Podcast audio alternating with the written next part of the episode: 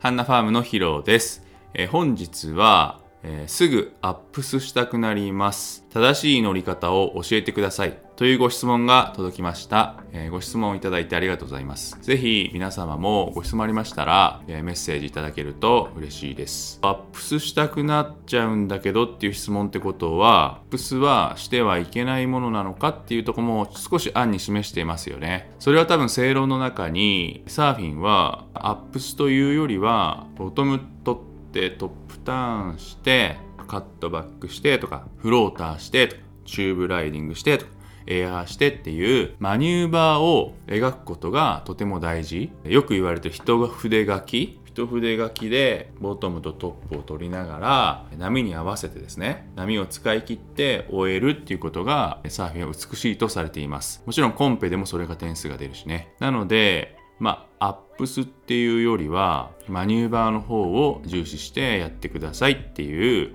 教えがあるんですね、多分ね。それに対して私はすぐにアップスしちゃうなっていう悩みなのかなというふうに僕は解釈しました。今回の関連動画としましては横に滑れるようになりました、えー、次は何をしたらよいですかっていう動画を上げてますのでそちらも参考にしてみてください。だいたいこの悩みが出てくる頃ってアップスができるようになってきてアップスが楽しくなってきてスピードもつけれるようになってきてさあマニューバーやれって言われてる段階なんですよ。さあそろそろなんか技でしょって言われてる段階で何したらいいか分かんないっていう段階なんですね。でこれも私もすごくこの期間長く過ごした経験があるからよくわかります。その気持ちがね。その関連動画も見てみてください。概要欄に貼っておきます。で今回はアップスが間違ってるっていうことじゃないっていうことも側面もお話ししたいなというふうに思います。えアップスは必要な時は必要なんですね。それは、えー、波に合わせるということです。私がオーストラリアのゴールドコーストで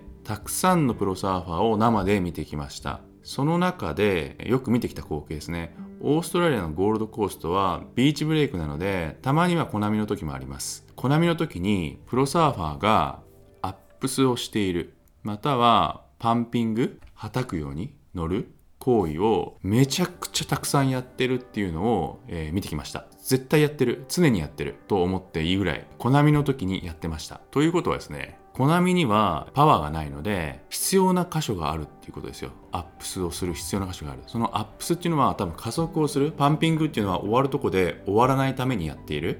ここで波終わっちゃうんだけどパンピングすれば乗りつなげるからこの先が待ってるみたいなここもスピードつけるセクションだから波が力がないからアップスでスピードをつけるセクションというふうに見てる。小波ほど出番が出てくる、アップスの。で、もっと波が弱い時ほどパンピングの出番が出てくるというふうに考えてください。そう考えると日本のビーチブレイクの波は、ね、ゴールドコーストのこの小波ぐらいですよ。大体。ジャパンアベレージの波はですね。だからアップスの出番めちゃくちゃあるんじゃないですか。パンピングの出番もむちゃくちゃたくさんあると思います。そういう見方からすればアップスは別に悪じゃない。一部のトップアマチュアとかプロサーファーは小波でも実はボトム取ってトップターンしてボトム取ってトップターンしてっていう一筆書きのサーフィンができます。できるしそれが正しいんですよ。でも我々のような中級者は小波でボトムとってトップターンする加速力がない。テイクオフのスピードもなければ加速していく力がないのでアップスしないと走っていかないですね。なのでアップス必要なんじゃないかなと。特に日本のアベレージの波だったら波の弱いアップスが必要なセクションで自分で加速していくのアップスでね。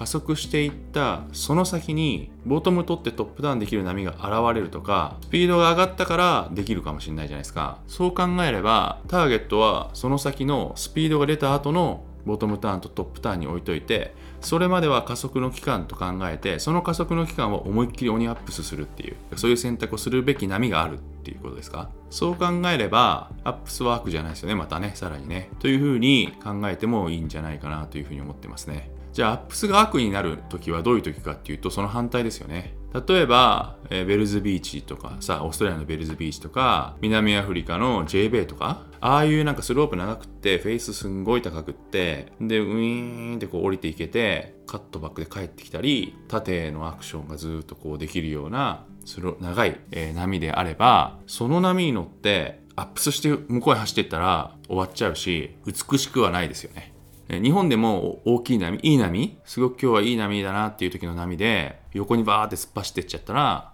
確かにそれは美しくないというふうに思います。なのでアップス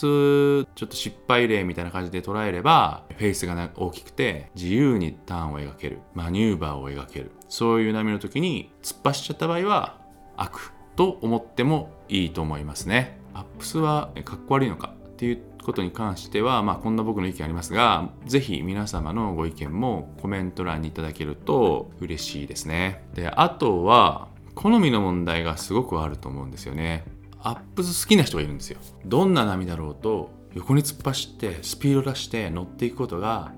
サーフィンは楽しいと思ってる人がたくさんいることを僕知ってます。で、僕もそういうことを思ったことがあります。その人に対して、アップスじゃなくてボトムターントップデスターンでしょって言う必要はないかなと。自分のサーフィンは好みだから、横に突っ走っていってスピードをつけていくのが楽しいっていう人がたくさんいます。それはそれで OK だよね。だって別にプロサーファーになりたいわけじゃないから今から正しいラインを描く必要もない。自分が趣味でやってるサーフィンの中で自分の好きな乗り方をする。その中に自分は加速していくのが大好きだからアップスをしまくっている。全然 OK ですね。スマートウォッチで時速を測ってるからこの時速で何キロ出たかなみたいな。そういう楽しみはめちゃくちゃ楽しいなというふうに思います。ということで今回はアップスすぐしちゃうんだけど正しい乗り方って何なのっていうご質問に対してアップスは必要なんじゃないかなと。で必要な波があるっていうことと好みの問題でやるべきだっていうことですね。この2つですね。お伝えしたかったです。